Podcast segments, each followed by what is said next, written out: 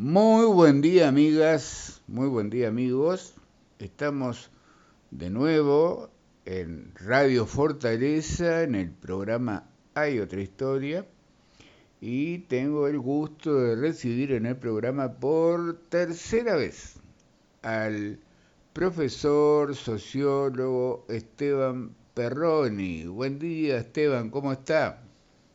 Buen día, Juanjo. Un placer estar contigo y con toda la audiencia de Hay otra historia, ¿verdad? Si habrá otra historia para contar. Si habrá.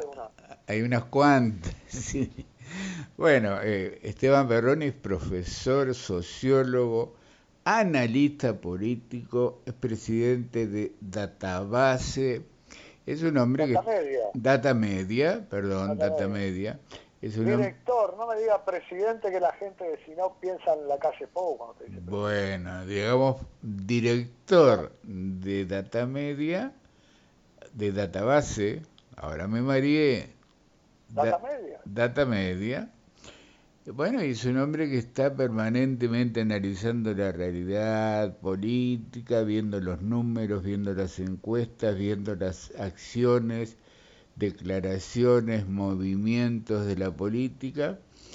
Y sería bueno conversar hoy de, bueno, primero, cómo ve la realidad política del Uruguay teniendo en cuenta, a ver, el devenir histórico, qué ha pasado en los últimos años, en las últimas décadas en Uruguay, que le está dando esta configuración política actual, por ejemplo. Bueno, por, por, comentar grandes pinceladas, ¿verdad? Este, y vinculado al tema del análisis político, ¿no? Yo creo que el, el sistema electoral y por lo tanto el sistema político este, sufrió o no, o para algunos lo sufrió, para otros no, un, un cimbronazo en las últimas elecciones que algunos están tratando de, digerir y prepararse para la próxima. Eh, ¿Cuál es el cimbronazo? Y bueno, que un partido con el 29% del electorado puede ser eh, el timón del gobierno a través de alianzas electorales en el balotaje. O sea, ha habido una, eh, no sé si revalorización o negación, según desde donde se mire, pero evidentemente de tres legislaturas, tres periodos de gobierno, como con un funcionamiento bastante similar, un día descubrimos de que se podía, este, el partido de gobierno podía no tener mayoría absoluta y que tuviera que recurrir estratégicamente antes del balotaje a este, intentar conformar una coalición bueno, con mayorías por lo menos ocasionales, como hemos visto, ¿no? Entonces, sintéticamente, creo que esto consagra algo que va a aparecer en los libros de ciencia política, de historia, y por qué no del presente, obviamente, que es el pasaje, la consolidación en Uruguay. Ya no el pasaje, la consolidación del bipartidismo, aquello que en algún momento pensó y, fue protagonista de ese momento de la vida política, en la, en la última reforma electoral en el año 96, este, Liber Sereni, entre otros, Este, y bueno, del bipa, o, lo que, o lo que aprendimos en la historia, ¿verdad? En ese momento, en el 96, era un nuevo bipartidismo. Históricamente nos formamos en el bipartidismo. Bueno, hoy lo que tenemos es las bicoaliciones. Hemos pasado del bipartidismo a las bicoaliciones. Esto supone dos operaciones políticas. Uno, asumir la nueva realidad. Cuando hago esta pregunta, porque me da la sensación de que todo el mundo lo asume. Asumir esta realidad y prepararse para un acto electoral 24 que el que genere las estrategias y convenza este, mejor tanto a sus eh, socios como al electorado va a poder monitorear o la misma o una nueva coalición en el gobierno. Eso por un lado. Y lo otro sí, eh, evidentemente el cambio de signo político ahora de una coalición a la otra, y donde opino yo que el que más evidentemente se desacomodó fue la coalición eh, que salió del gobierno y ha generado en términos más vulgares unos cuantos toletoles, idas y vueltas que a algunos les ha hecho perder las coordenadas del normal funcionamiento adecuado entre uruguayos, entre primos, entre hermanos, que se puede opinar distinto, decía un funcionamiento que nos genera ruido con el, con, el concepto de democracia, de idea democrática que tenemos los uruguayos. ¿Quiénes estarían perdiendo, ¿quiénes estarían perdiendo las coordenadas, Esteban? Bueno, las coordenadas las pierde, desde mi punto de vista, muy buena tu pregunta, Juanjo. Coordenadas las pierde una oposición que se cree, que está convencida que cuanto bicho ande volando le tengo que tirar el fli, entonces se desgasta, se te acaba el fli, no te da el tiempo. Las elecciones son en el 2024 y capaz que te gastaste todo el fin, te aparecen otras moscas que era más interesante neutralizar. Perdón que está tan metafórico. La imagen, del, la imagen del FIT está muy buena. Claro, y, del otro lado del gobierno, este, un empoderamiento que va más allá de la realidad, de lo recomendable, de lo que es bien visto, de lo políticamente correcto, ¿no? Ver a la vicepresidenta este, bajo un tapaboca a, eh, los gritos, eh, generalmente es increíble, ¿no? En el Uruguay se defienden las cuestiones, este, me parece fantástico, las apoyo, de distintos feminismos, pero las escenas más patéticas en el Senado de la República estuvieron por persecución de mujeres a mujeres, ¿no? La senadora de la Aventura fue políticamente perseguida en dos ocasiones distintas. ¿Me explico? por la vicepresidenta del Senado, que a su vez dice defender este eh, ser feminista, ¿no? Ser feminista, exactamente, y generó, fue parte de esa escena. Este, entonces esos son empoderamientos excesivos, obedecer a mandatos internos de partidos sobre sobre cómo marcar perfiles excesivos, este, y, soy absolutamente objetivo en el planteo. Gandini ha ocupado ese lugar tratando de hacer ruido en la interna, a ver si logra conformar un, polo wilsonista, que claro, donde uno revise la historia de qué tiene de, qué tiene qué tiene del pensamiento wilsonista, el posible polo wilsonista de, de Gandini, eh, y va a estar en problemas con ese eslogan, ¿no? Capaz que si le llama por la patria le rinde más. Y mm. después por excelencia, contestando a tu pregunta, lo que han sido los exabruptos comunicacionales, políticos, de destrato, anti todo, este, indefendible, de la senadora Bianchi, que llegó a decir precisamente en el canal del Estado, Canal 5 para ser más concreto, que ella llegó a subir en Twitter noticias falsas sabiendo que eran noticias falsas. Sí. Esos son exabruptos. Del mismo modo, los exabruptos, misma protagonista, pero sumado a esa, a esa espina que tiene en su andar político cabildo abierto, que realmente su vínculo con el pasado y su vínculo estrecho también con viejos dirigentes este, del MLN Tupamaro, ya indisimulable, este, que no olvidemos que sobre fin de año, esos, eh, sobre fin de año pasado, esos protagonistas, este, poco menos que hacían una alianza de cómo pegarle al Poder Judicial, en todo lo que se pudiera, todos los fallos eran este, horribles, todo no había pruebas, fundamentalmente dirigidos contra el este,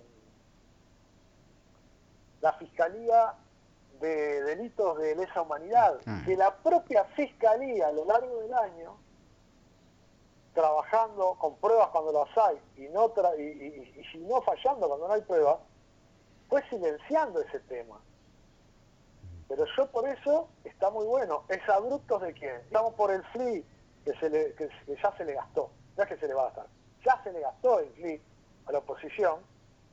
Este, y terminamos en abruptos de cómo hay algunos que quieren jactarse de que se insertan en la vida democrática y tienen como estrategia el golpe sistemático al Poder Judicial. Y antes era Díaz y después es Gómez, ¿verdad?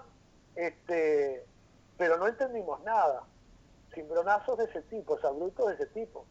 Perfecto. Yo, yo, yo aprendí, en- en- en- pero vaya el contrasentido, Juanjo, yo aprendí en plena dictadura militar, en las clases de moral y cívica, que las democracias estaban constituidas por tres poderes independientes entre sí. Entonces, ¿qué es lo que queremos? Una democracia con, con poder legislativo, con mayorías y, y- y con este, poder ejecutivo, con un presidente perfecta como el que tenemos, que eso en general no, no es algo mal visto en el Uruguay. Eh, ¿Me explico? Perfecto. Y tengo una pregunta. Cuando Tú, pueda. Para redondear, Sí. y voy a tu pregunta. No, no, solamente para ser este, eh, coherente con el planteo y, y compartir con los oyentes. O sea, este es a grandes rasgos un pantallazo de en qué está esta nueva realidad política. Perfecto. Mi pregunta es esta, Esteban. Eh, da la impresión que esas dos coaliciones también están en un estado de inestabilidad, sobre todo la coalición de gobierno, porque, bueno, hay eh, un tironeo constante, de, fundamentalmente de Cabildo Abierto, pero no solo de Cabildo Abierto, con las decisiones del presidente de la calle Pou, que es quien controla, porque es presidencialismo fuerte, todo lo que se decida en la coalición. Nunca les permitió tener una mesa política que reclamaron Sanguinetti y Manini en su momento, un lugar de decisión. No, el presidente comunica, se, se, se, se reúne individualmente, alguna vez comunica alguna decisión, pero el que decide es él, ¿no? Bien, este, yo empezaría la respuesta diciendo el listado de inestabilidades de la coalición de gobierno y de la coalición opositora eh, es importante de ambos lados. Pero a tu pregunta, eh, ¿quién puede negar,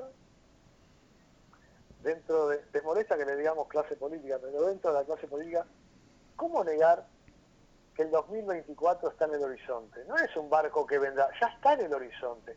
Y eso repercute en distintos movimientos.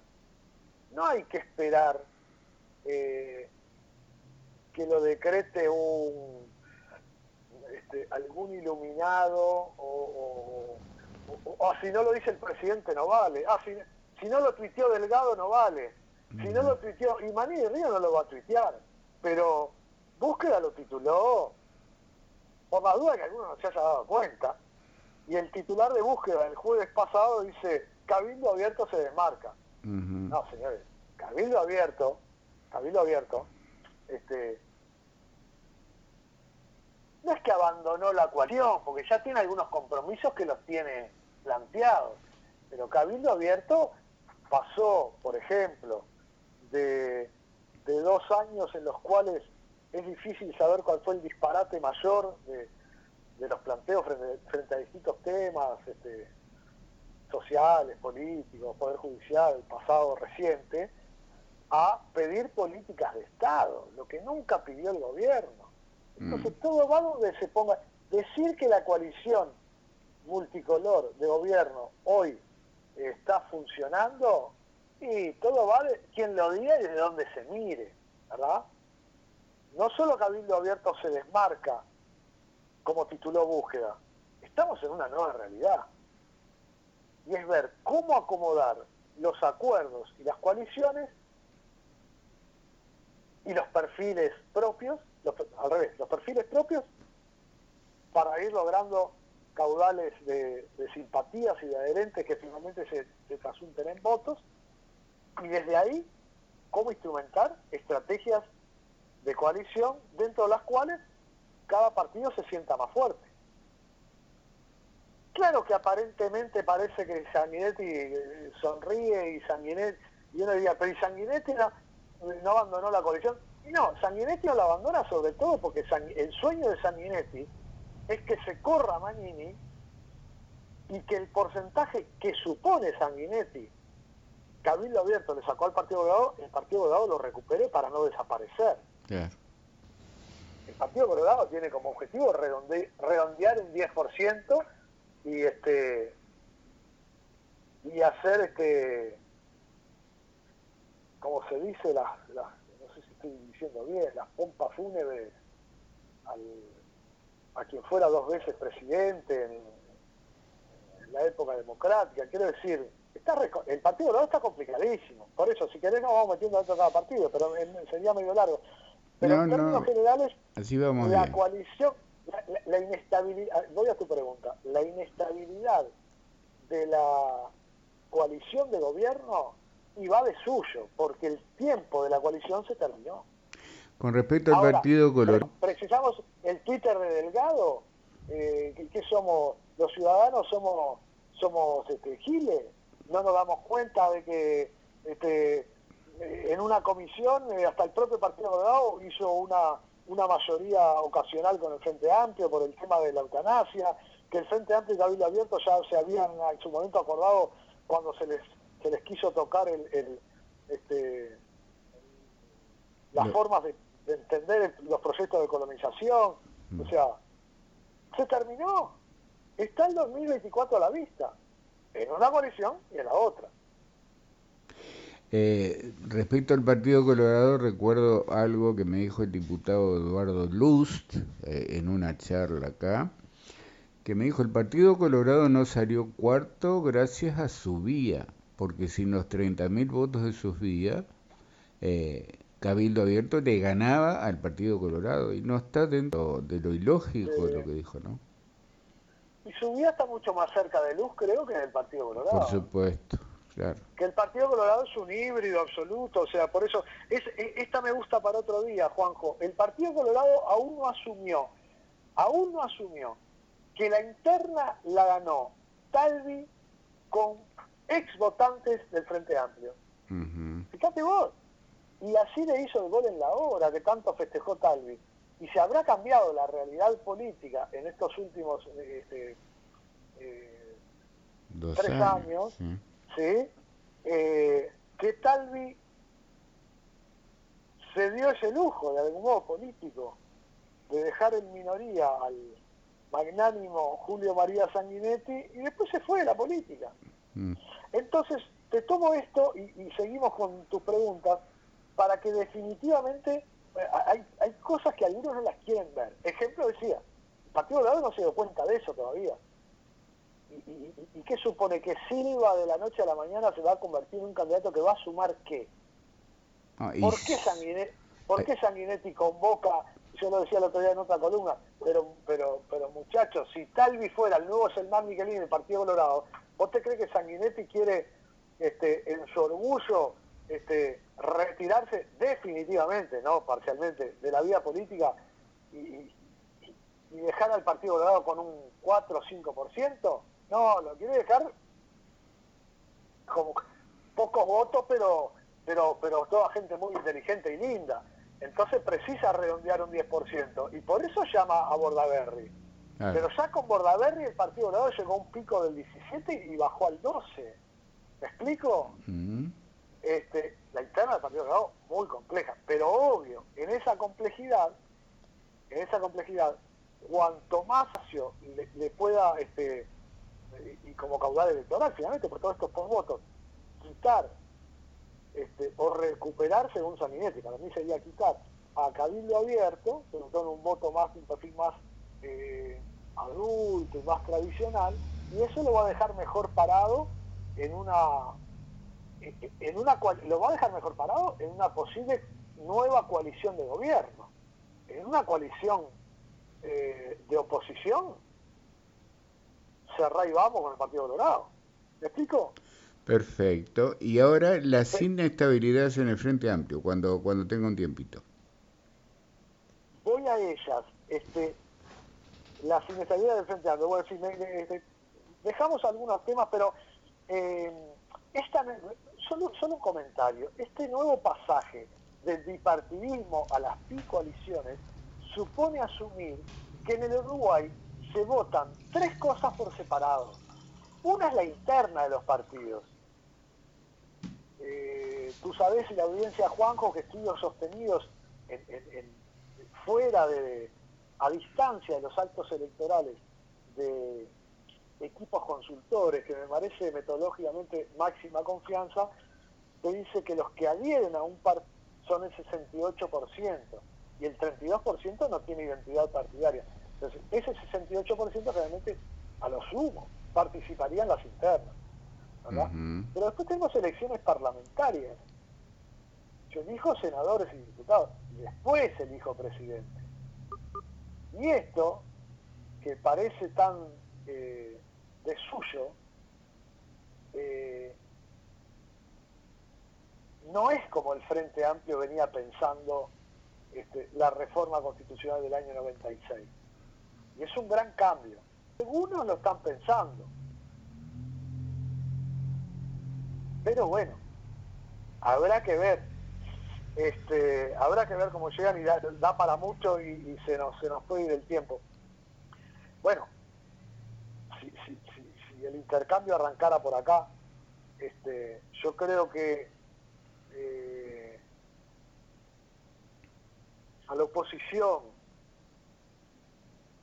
sí, a la oposición, como dije al principio, se le va, este, se le va a terminar el fli, ¿verdad? Porque no podés oponerte permanentemente a todo. Aparte es mucho más fácil señalar lo que está mal a señalar que todo esté mal. Punto uno sobre el cual podemos profundizar. Punto dos, y bueno, que va vinculado a este primero. Y bueno, el PICNT, las organizaciones sociales, de repente, eh, obviamente están en su derecho eh, de pegar lo que pase. Pero el Frente Amplio no puede estar en esa posición. Porque evidentemente eso lo complica, por ejemplo, para, para reuniones como las del día de ayer. este, yo creo que eh, en la primera gestión de, Fernando Pereira, él, logró como prometer desmarcarse del PCNT, pero lo fueron enredando, lo fueron enredando y no, y no importa tanto el qué dice el gobierno, que obviamente el gobierno los quiere, el gobierno quiere a la oposición lo más confundida posible. No, hablo de la percepción de la ciudadanía. La percepción de la ciudadanía me parece que es este, confusión, inestabilidad, y no hay indicadores objetivos. Yo no logro un indicador objetivo de crecimiento electoral diciendo que 15 minutos no gané un referéndum que me llevó muchísimo trabajo plantearlo, muchísima militancia, es meritorio, pero lo perdí. ¿Me explico? Claro. Entonces después, por algo la vida política hay dirigentes y dirigidos, y en la vida sindical también. Y si el mensaje es ese, y bueno, si como yo decía mi tan broma, y si lo perdí por 15 minutos y ya pasaron 15, 5 eh, meses, capaz que ya lo gané. Y no, lo perdí. ¿Me explico? Sí. Y de igual modo, de igual modo, en algunos paralelismos que ahora quizás no del tiempo, pero que sería interesante más adelante, visualizar claramente, está demostrado que electoralmente el apoyo, si yo hago la correlación, este, voto por no, coalición multicolor, voto por sí, este, coalición Frente Amplio, y eso lo llevo a los votos del balotage de noviembre, no de octubre, las adhesiones a esa macroidea expresadas en el voto por sí son menos que las del balotaje. A ver. Frente Amplio. Claro, o sea, en numérica, eh, acá hubo un, pésimo manejo de los números. Bueno, hay un pésimo manejo de los números del momento que, que, que, que, nadie cuestiona que por 15 minutos no, no se ganó algo, ¿no? Eh, eh, es algo insólito. Este, si tú comparas los votos del balotaje, a ver, eh, la cantidad de gente que votó en el balotaje a la opción Daniel Martínez, ¿me sigues? Sí, perfecto. Es mayor a la que votó que sí. Sí. ¿Me explico? Sí. Entonces no, entonces no hubo indicador de crecimiento. Yo no logré convencer a, a votos que estaban en la otra coalición y que se expresaran a través del sí. Y atrás de esto, invito a la audiencia a escribir datos, miren, ¿dónde hay un indicador objetivo de que el Frente Amplio del 2019 hasta ahora haya aumentado su caudal electoral? No lo hay. Por el contrario, sí hay... Eh, bueno, estamos hablando de números ínfimos, ¿no? Pero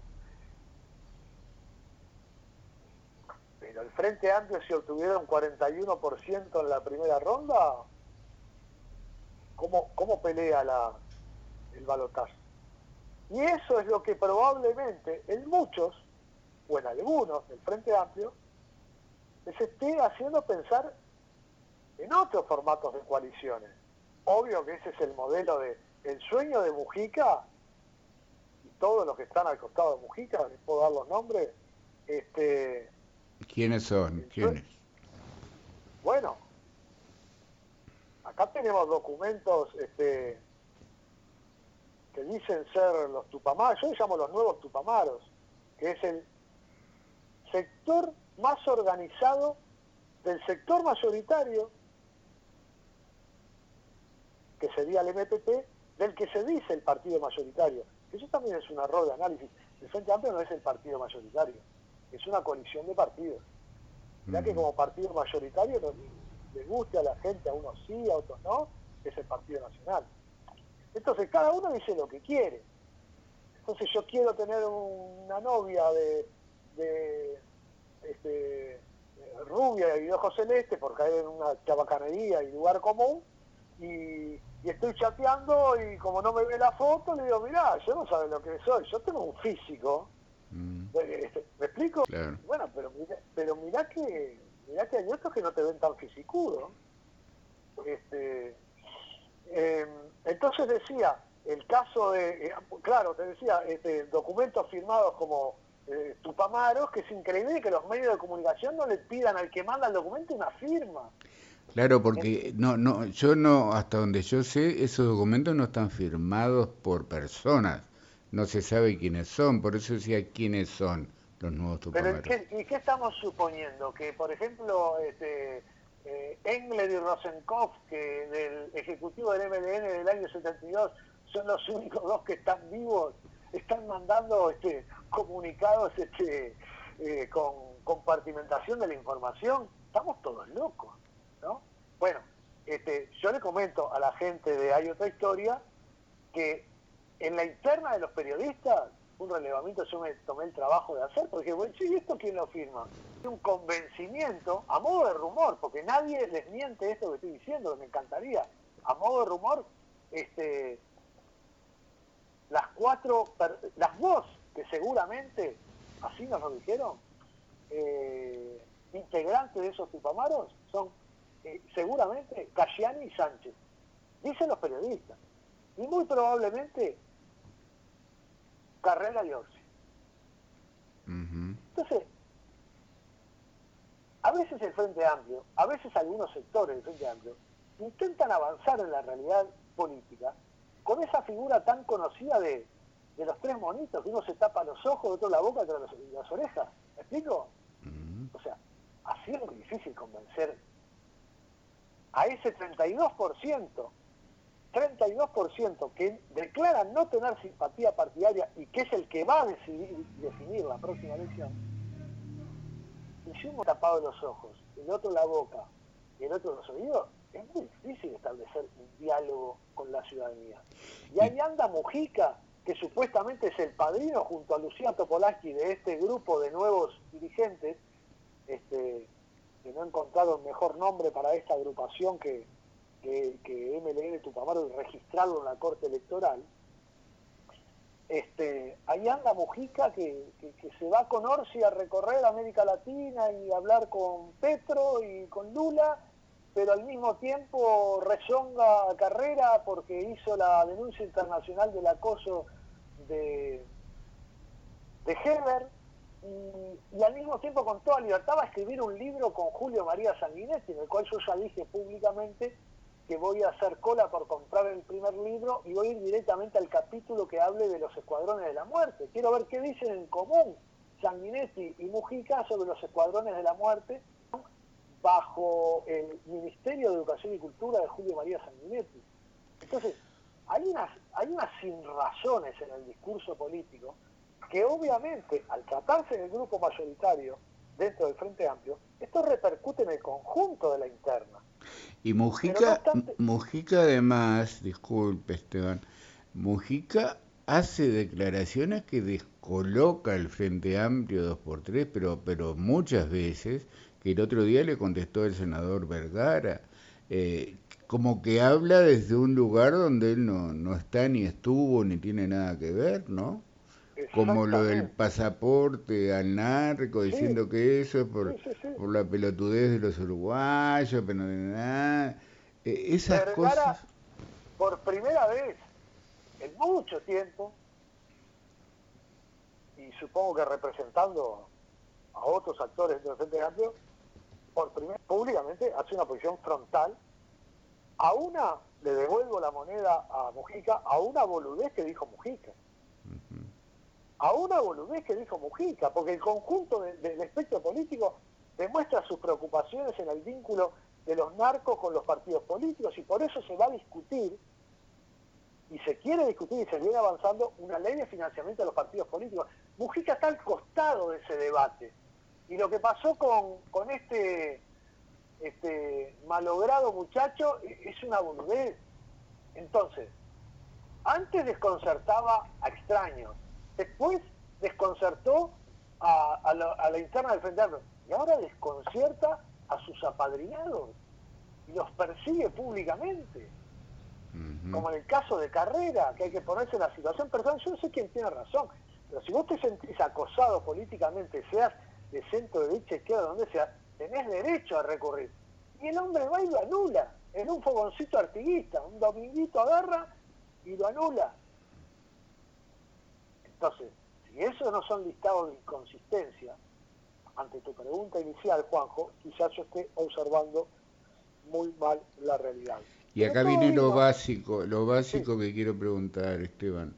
¿Y cuál sería ese diseño de nueva coalición con el que soñaría Mujica y la gente más cercana a Mujica?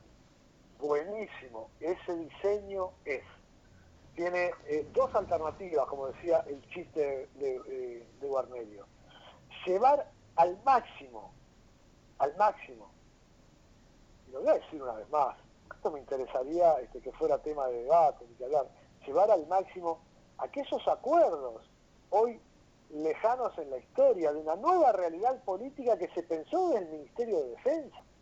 Tomaba el mate Huidobro y Manini Ríos, el ministro y el jefe del ejército pero también hablaban de política.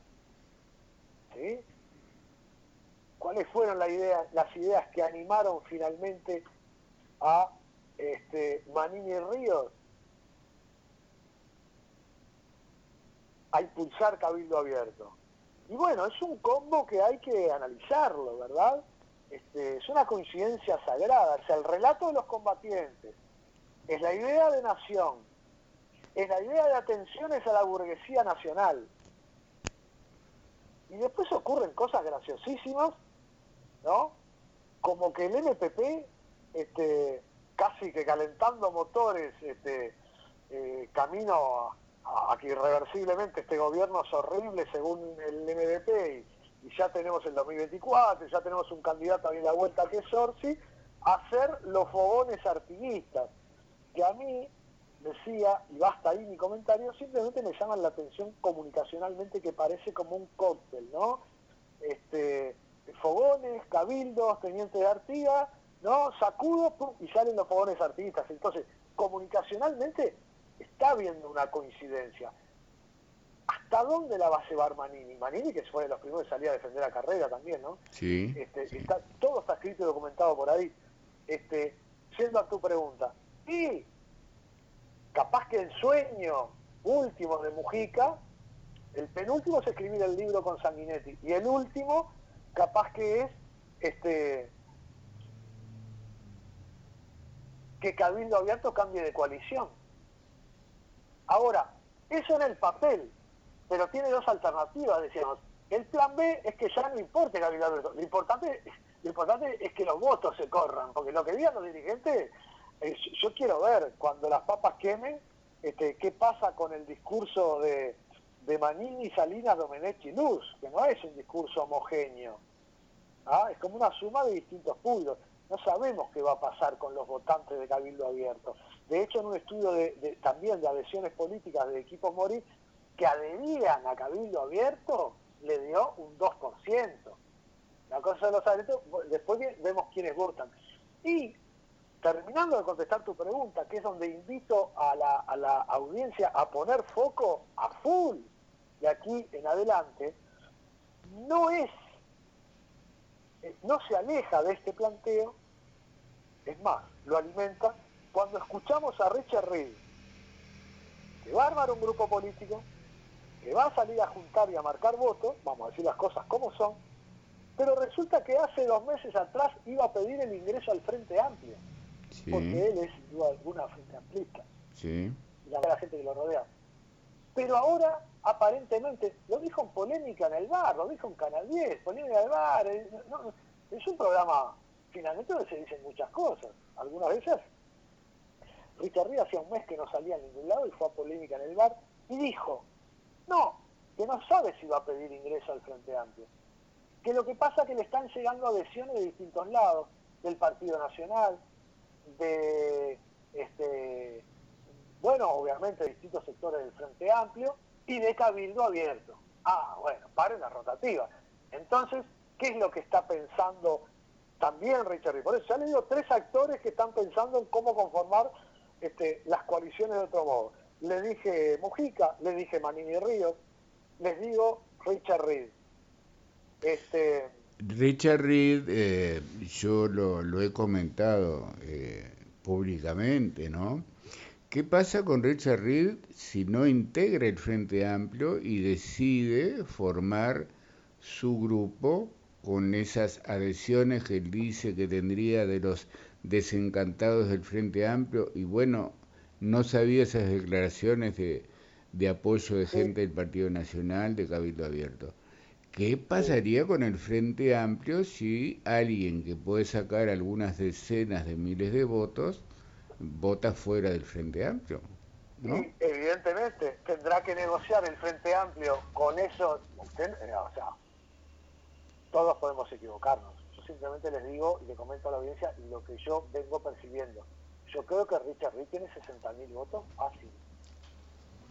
Pero esos 60.000 votos eh, liquidan todo, tuercen todo para un lado para otro. Pero tuerce todo, exactamente, exactamente. Quizás Richard Reed esté pensando, piden eso al Frente Amplio y les tengo que decir que la autocrítica eh, tenía que llegar a 100 y llegó a, 18.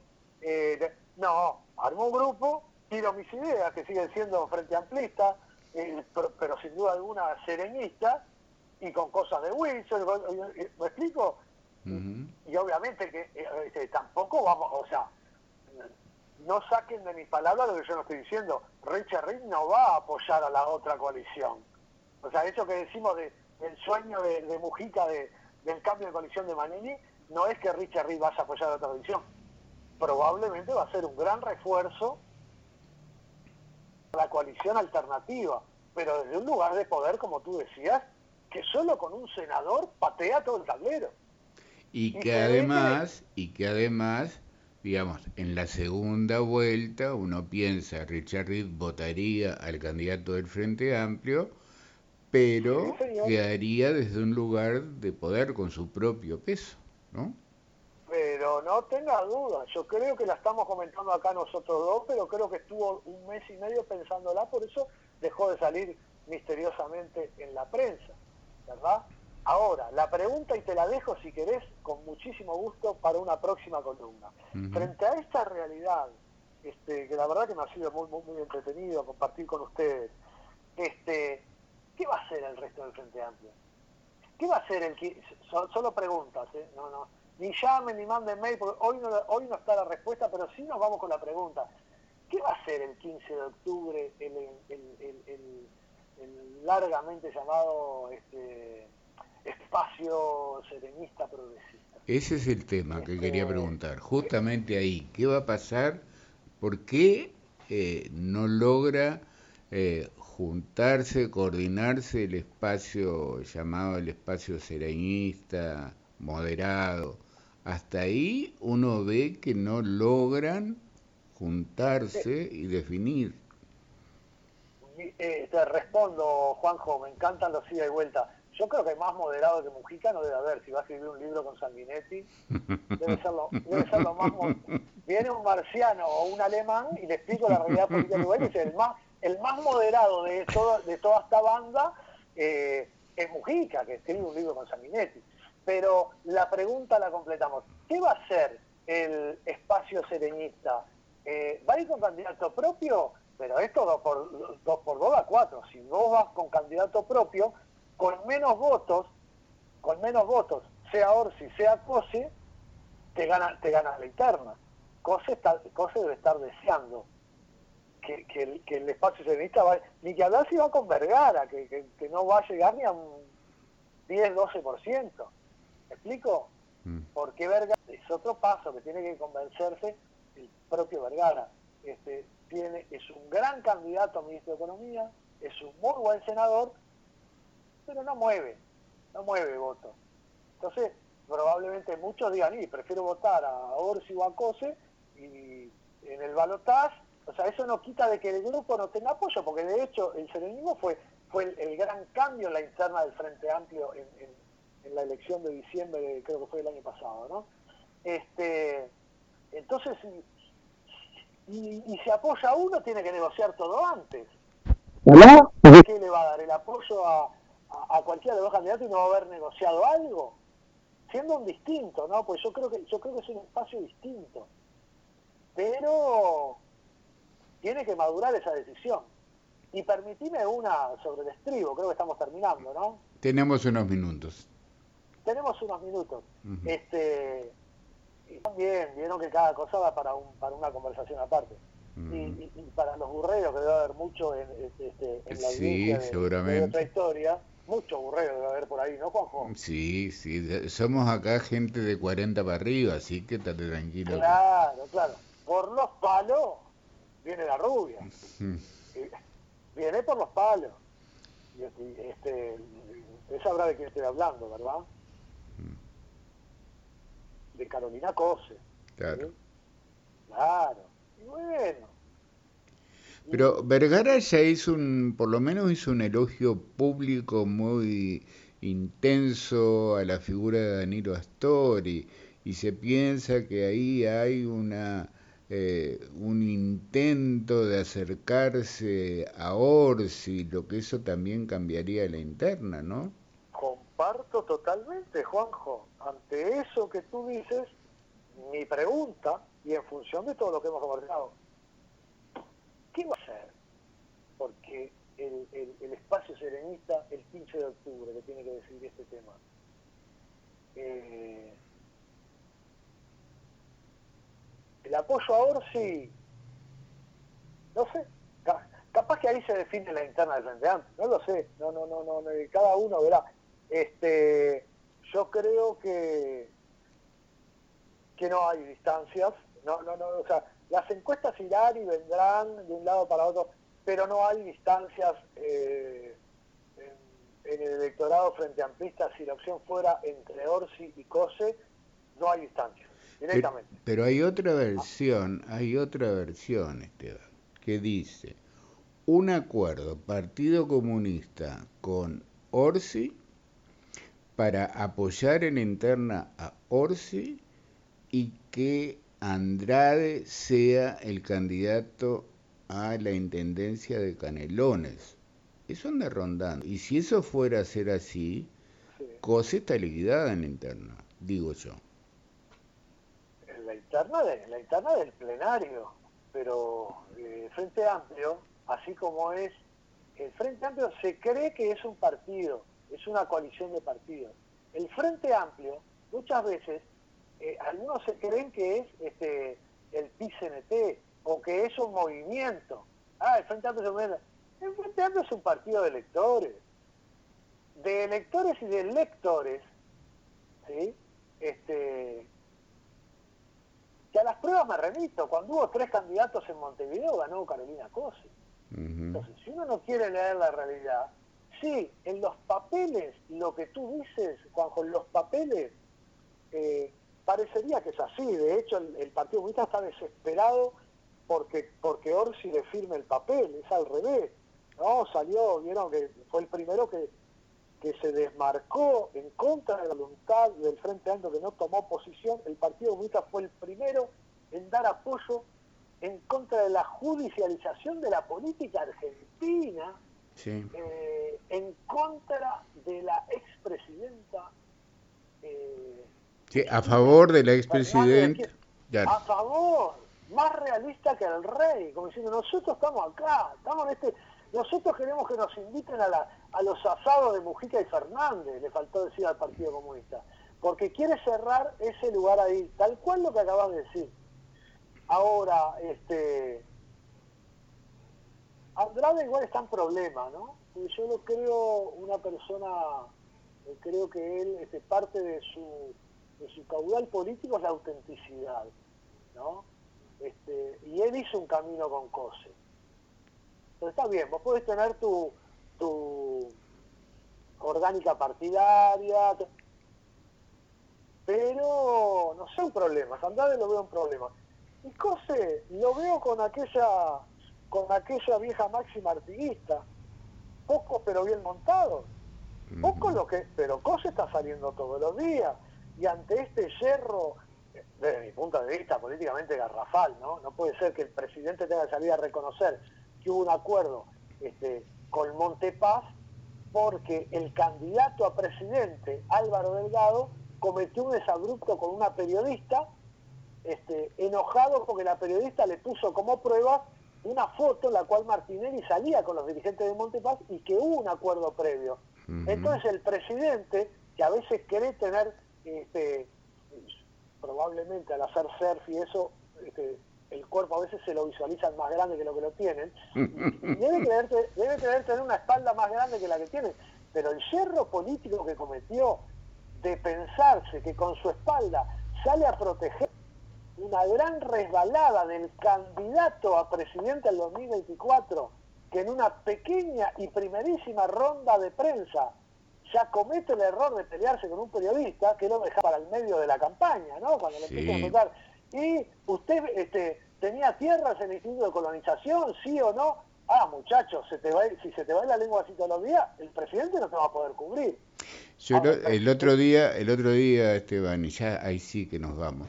Eh, yo comentaba porque enseguida recordaron que Tabaré Vázquez hizo lo mismo, que Mujica hizo lo mismo. Yo decía, la diferencia es, primero, desde el poder eh, se puede tener esa soberbia de, de, maltratar a un periodista, pero alguien que quiere llegar al poder, alguien que empieza la carrera hacia el poder, no se puede dar el lujo de perder el control como lo hizo Álvaro Delgado en este caso, ¿no? Eso, eh, eh, totalmente de acuerdo, eso es lo personal, pero ¿qué es lo que indica políticamente? Y capaz que este es un buen cierre, ¿verdad? Este fue Álvaro Delgado, eh, y a su vez le obligó a la calle a hacer público algo claro, que genera, que genera altas antipatías, pero el propio, el propio presidente le dijo antes a una periodista de TV Ciudad estaba de local, en local del Frente Amplio. ¿Usted se imagina al revés? Que Fernando Pereira vaya a una nota y le diga a un periodista de Canal 12 o de Canal 4, ah, acá estás de, local, ¿verdad? Entonces, ¿cuál es el objetivo en ambos casos? TV Ciudad, ¿o no será el objetivo Carolina Cose? ¿O no será, o no será que la agencia de gobierno tiene más claro que en un balotaje le puede ir mejor con Orsi que con Cose? Porque Orsi Delgado, al votante apático, a ese 32% que no tiene adhesión partidaria, que de repente le interesa mucho la política, y capaz que en el apuro le da lo mismo. Ahora, comunicacionalmente y en las propuestas, la polarización delgado Cose, yo creo que la favorece a Cose ahí. Entonces se da ese contrasentido. Mire todo lo que le adelanté, Juanjo. Sí, tenemos para seguir la, Pero, pero, pero le hice un cumpleaños con torta de todos los colores, discúlpeme. Porque le estoy adelantando, y acuérdese la audiencia este, de esto que le digo acá, que prontamente, esto probablemente sea en el, se van a acordar de mí, en el próximo semestre, en el primer semestre del año que viene, el debate va a ser en la interna del Frente Amplio. Sí, Orsi capaz le gana a Cose, pero Cose a Delgado le gana y Orsi no sé. Vea lo que le digo. Bueno, quedamos con esa, eh, con ese interrogante para pensar. Esteban Perroni, sociólogo, eh, analista, docente, eh, columnista en Buscadores, eh, y es una gran alegría tener esta tercera charla que hemos tenido acá en Hay otra historia, nos deja pensando a todos y bueno, vamos a tener más charlas, ¿no? Yo pienso invitarlo en dos, tres semanas para seguir porque es una forma de ir haciendo un, un, paneo y después un, foco en cada uno de los sectores de la vida nacional. En este país que todos los políticos, primero que nadie, dicen que eh, no estamos en tiempos electorales, todo el mundo pensando en las elecciones permanentemente. Entonces, es muy importante tener elementos para pensar. Así que muchas gracias, profe. Hasta pronto. Mira, Juanjo, dos comentarios nomás, breves. Uno, a todos los que de algún modo les interese este, eh, pensar, estar de acuerdo, estar de desacuerdo, como quieran, pueden ver todas las columnas poniendo buscadores TV, las columnas de buscadores. Ahí está. Eso por un lado. Y por otro, mi gratitud y agradecimiento y mi alegría de estar este, nuevamente conversando con toda la audiencia, pero particularmente contigo, este, que bueno, que te ha tocado pasar momentos este, complicados y es evidentemente una alegría eh, estar en tu programa y, y, darle para adelante a los programas de radio del interior, ¿no? porque yo realmente, este, una vez se evalúa la calidad de las preguntas, la calidad del diálogo, la formación e información previa, será por aquello que en el interior siempre se dice vulgarmente tienen más tiempo,